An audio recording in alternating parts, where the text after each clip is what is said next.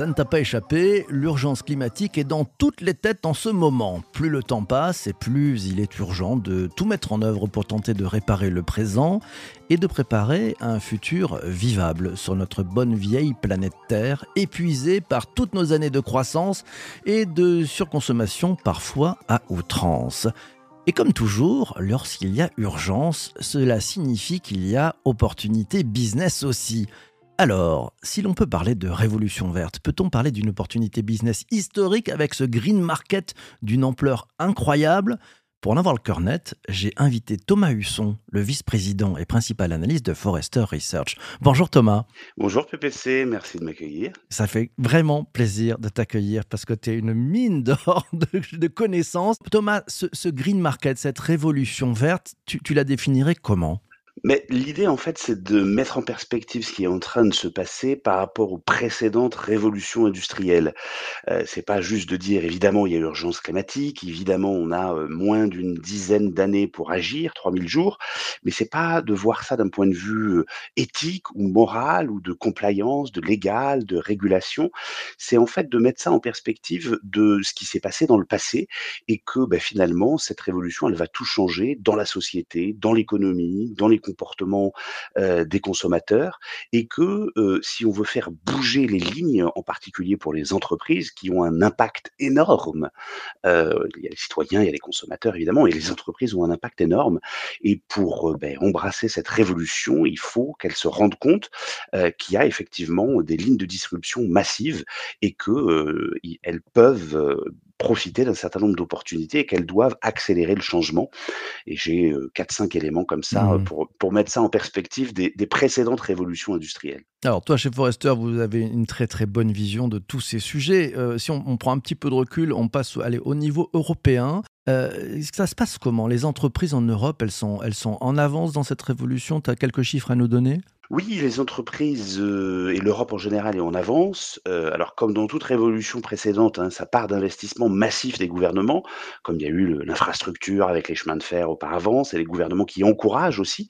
Donc, je ne parle pas simplement de la nouvelle régulation, la taxonomie européenne, CSRD, SFDR pour les acronymes des, financiers, mais euh, on parle, si on met même Europe et États-Unis combinés, d'1,4 trilliard. En Europe, c'est plusieurs centaines de milliards qui sont mis en, place par la Commission européenne. Et quand on regarde les fameuses euh, émissions de réduction de gaz à effet de serre, euh, il y a 40% des, entre, des 50 premières entreprises européennes euh, qui ont défini des objectifs de scope 1, 2, 3 de réduction, donc y compris avec leurs fournisseurs et leurs partenaires, alors que au niveau mondial, si on regarde les fortunes 200 en moyenne, on n'est qu'à 20%. et il y a quelques leaders effectivement en Europe, donc ça va pas assez vite, hein, c'est pas mon point de vue, mais on va un peu plus vite que les autres, en tout cas que le, que le reste du donc euh, il y, a beaucoup d'énormes sommes en jeu là-dessus. Euh, les entreprises, donc finalement, c'est un petit peu, c'est une opportunité. Il y a un effet d'aubaine aussi. Euh, je ne sais pas si le terme est, juste et bon, mais en se disant finalement, il y a une manne à aller récupérer, donc on, fonce. C'est ça qui permet une, accélération vis-à-vis de la, cette croissance verte entre guillemets? Il faut effectivement que les entreprises il y a eu beaucoup de redéfinitions sur la contribution sociétale, les entreprises à mission etc. Mais pour que ce soit efficace, euh, il faut que ça touche le modèle économique et là, on le voit avec la crise énergétique et la crise russe, ça touche directement au coût, euh, de l'entreprise et elles n'ont pas d'autre choix que de réduire leurs flux et de les décarboner. Euh, et effectivement, du côté des revenus, ben, les consommateurs, de plus en plus, vont euh, finalement, euh, comme on dit, voter avec leur portefeuille et décider des produits qu'ils vont pouvoir acheter. et c'est donc une opportunité parce que ça va être un élément de différenciation. Ça va devenir un nouvel avantage concurrentiel pour les entreprises quand on touche au modèle économique de l'entreprise et qu'on modifie finalement la chaîne de valeur. Et il y a aussi un élément qui est extrêmement important et que les entreprises voient très très bien, c'est euh, en termes de recrutement et de fidélisation des talents dont elles ont besoin. Euh, heureusement, euh, de plus en plus les jeunes, et pas que les jeunes, j'insiste là-dessus, on a tendance à trop insister sur ce phénomène, demandent et veulent des entreprises en qui ils ont confiance sur ces sujets-là.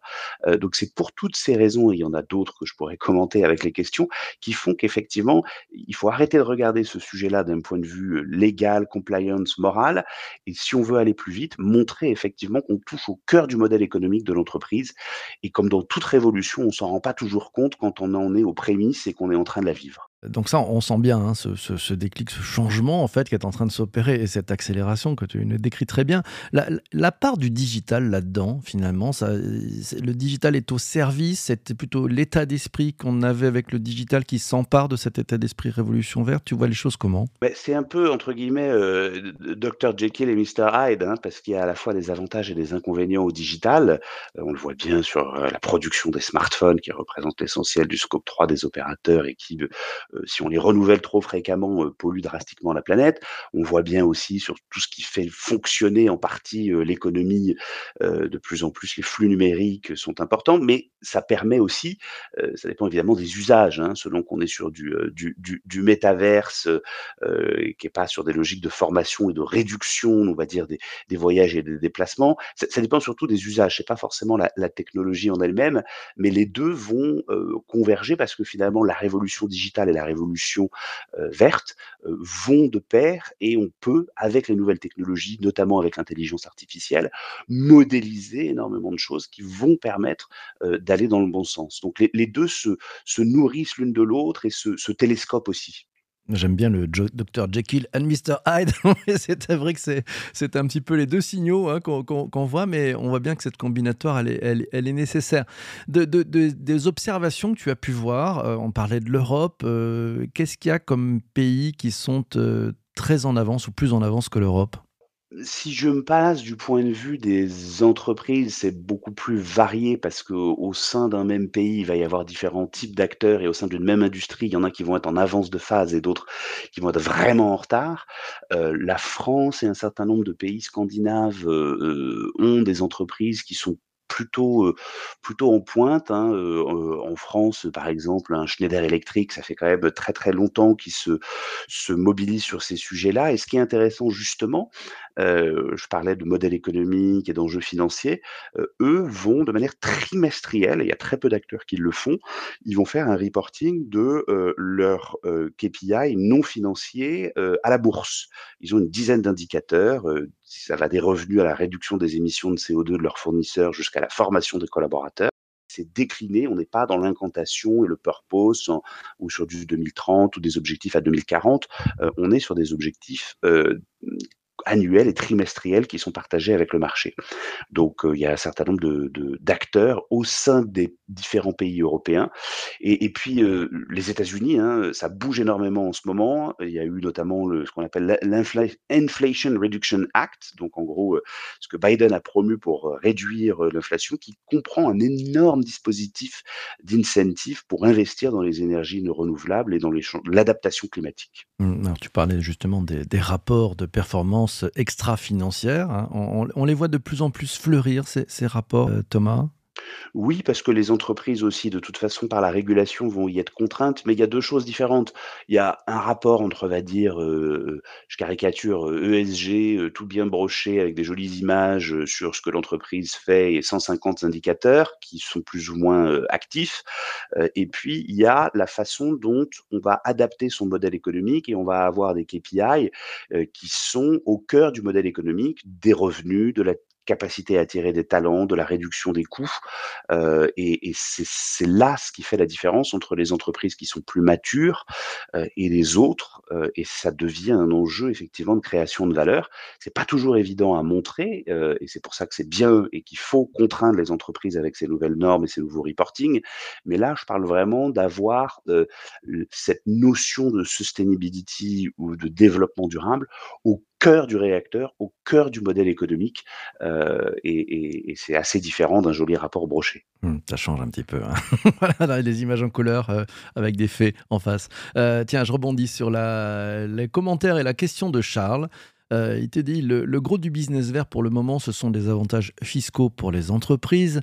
Est-ce qu'il y a un secteur qui se démarque par des preuves de vrai business vert? Alors oui, il y en a un certain nombre, que ce soit dans l'efficacité énergétique ou dans la création, dans l'énergie même, hein, donc sur, tout ce qui est facility management, tout ce qui touche à l'infrastructure énergétique. Il y a évidemment, tout ce qui touche à la à la création, hein, de de de produits, donc l'industrie, heu, en termes d'investissements qui sont faits, heu, on le sait pas forcément, mais le le le ciment, c'est de l'ordre de 8 heu, des émissions de carbone, donc c'est absolument colossal, et un grand nombre d'industriels, commencent, heu, heureusement à agir là-dessus. Dans les transports, heu, on parle beaucoup effectivement des véhicules électriques aujourd'hui, et on va devoir de plus en plus en parler. On va aller vers cette infrastructure-là, heu, que ce soit sur, ces tout l'ensemble de ces flux de flux de carbone. Il y a aujourd'hui, il va y avoir de plus en plus d'opportunités, heu et je pense d'un point de vue, client, d'un point de vue consommateur, là où il y a le plus d'opportunités, c'est finalement sur ce qui nous touche directement. C'est-à-dire que, tout ce qui a un rapport à notre corps, donc ce que l'on mange, ce que l'on ingère, des médicaments, ce que l'on met sur la peau, heu, les crèmes, les cosmétiques, heu et heu, ce sur quoi on s'habille, les vêtements. C'est là que ça rentre dans le quotidien des consommateurs et que c'est plus quelque chose d'externe, qui est, étranger à nous en tant que citoyens et consommateurs. Mmh, ce qui nous touche vraiment. Tiens, allez, question de de Yon qui nous dit, «Thomas, les les citoyens, tu l'as dit, votent avec leur portefeuille». La question de Yon, c'est en situation de de crise, la plupart d'entre eux n'est-elle pas rattrapés par l'inflation, faisant repasser les prix bas devant leurs convictions? Si, heu, c'est absolument vrai et aujourd'hui, quand on fait on a publié, heu, une nouvelle segmentation sur les consommateurs verts et effectivement, il y a un pourcentage relativement faible selon les pays de consommateurs qui, heu, peuvent effectivement se permettre de payer plus cher, pour avoir des produits entre guillemets «plus verts», plus locaux, sans forcément parler de bio, mais en tout cas plus verts. Et effectivement, l'inflation risque de ralentir ce phénomène-là. Après, ça ne veut pas dire qu'il n'y a pas une frustration et une dissonance cognitive des consommateurs et qu'il n'y a pas moyen justement de réinventer, heu, parce que les consommateurs exigent aussi d'avoir ce type de produit. Donc c'est là où ça suppose de rentrer dans la chaîne de valeur. Mais je je dis pas que c'est facile et que ça va pas, heu, prendre malheureusement du temps, trop de temps. C'est juste que cette révolution-là, elle va se passer sur une échelle de temps qui va être plus ramassée et les précédentes, faut avoir en tête que c'était sur 50-60 ans. Mmh, donc l'accélération. Euh, Tiens, commentaire de, Laura, on, parlait tout à l'heure des entreprises, hein, des, finalement bah, de toutes ces aides, de toute cette manne financière qui arrive. Elle dit, si tout ça est motivé par le facteur économique, n'y a-t-il pas un risque de retour en arrière quand les choses iront mieux? Heu, alors c'est une très bonne, remarque. Je pense que ce n'est pas uniquement motivé par le facteur économique, il y a plein de facteurs, heu, mais ce qui va faire bouger les entreprises, hein, sans sans être cynique, c'est, l'opportunité business. C'est ça qui va permettre d'accélérer et une fois qu'on a cet avantage concurrentiel-là, une fois qu'on a repensé sa chaîne de valeur, une fois qu'on a, un fonctionnement avec ses fournisseurs, avec les parties prenantes, avec les organisations, les ONG, les collaborateurs, les employés, une fois qu'on a mis ça en place, cet avantage concurrentiel, il va perdurer parce qu'on est sur des changements d'échelle colossaux dans la façon dont on va, heu, consommer, dont on va produire, tout va changer et pour l'instant, on n'est pas encore vraiment trop contraint de le faire, heu, un peu plus en Europe qu'ailleurs, heu, mais il est fort possible que, heu, cette révolution, prenne des formes différentes dans les différentes zones géographiques, voire, ce qui commence à être le cas en Chine, devienne, dictatoriale. Donc donc c'est une révolution qui va avoir lieu et l'avantage concurrentiel, il perdurera et vaut mieux que ça se passe dans un cadre démocratique. Tu nous parlais euh, aussi bah, de ce qu'attendent les collaborateurs des entreprises. Euh, donc en fait, il y, a un effet de cliquet, c'est-à-dire qu'une fois qu'on est passé dans ce monde-là, euh, c'est un, un sujet transformant, en fait, cette révolution verte. C'est plus un sujet de transformation, c'est un sujet transformant pour les entreprises.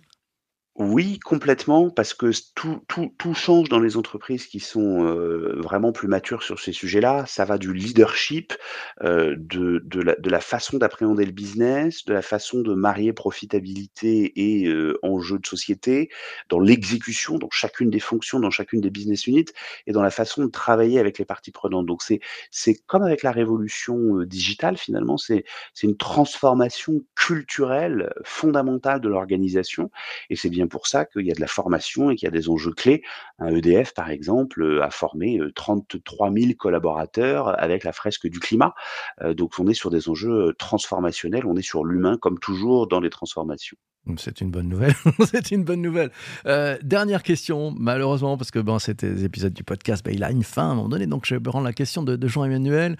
Euh, il te demande y a-t-il des innovations vertueuses pour donner foi dans l'avenir plutôt que des incantations à la réduction du CO2 je pense qu'il y a, comme dans toute révolution, énormément d'innovations technologiques. Alors, je suis pas un adepte du solutionnisme technologique et je suis pas en train de dire que c'est la capture du carbone dans l'atmosphère qui va réduire la planète et qu'il faut attendre 10 ans.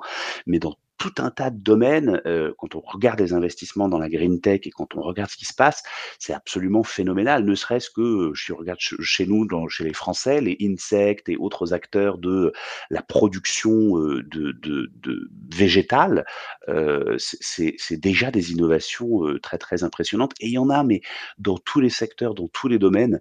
Euh, donc, il faut justement ne pas rejeter l'aspect technologique, mais l'intégrer et le marier à l'évolution des modèles économiques parce que c'est ça aussi qui va permettre d'innover. Et, c'est vraiment important d'avoir ça en tête. On est sur des enjeux très très scientifiques, très très complexes, et une partie du salut, espérons-le, viendra de, de l'innovation technologique. Alors sachez vous saisir de cette opportunité. Je crois que ça sera le mot de la fin. Un grand merci Thomas pour être passé ce matin, d'être venu prendre un petit déjeuner avec nous. Merci à toi. Merci à toi, PPC.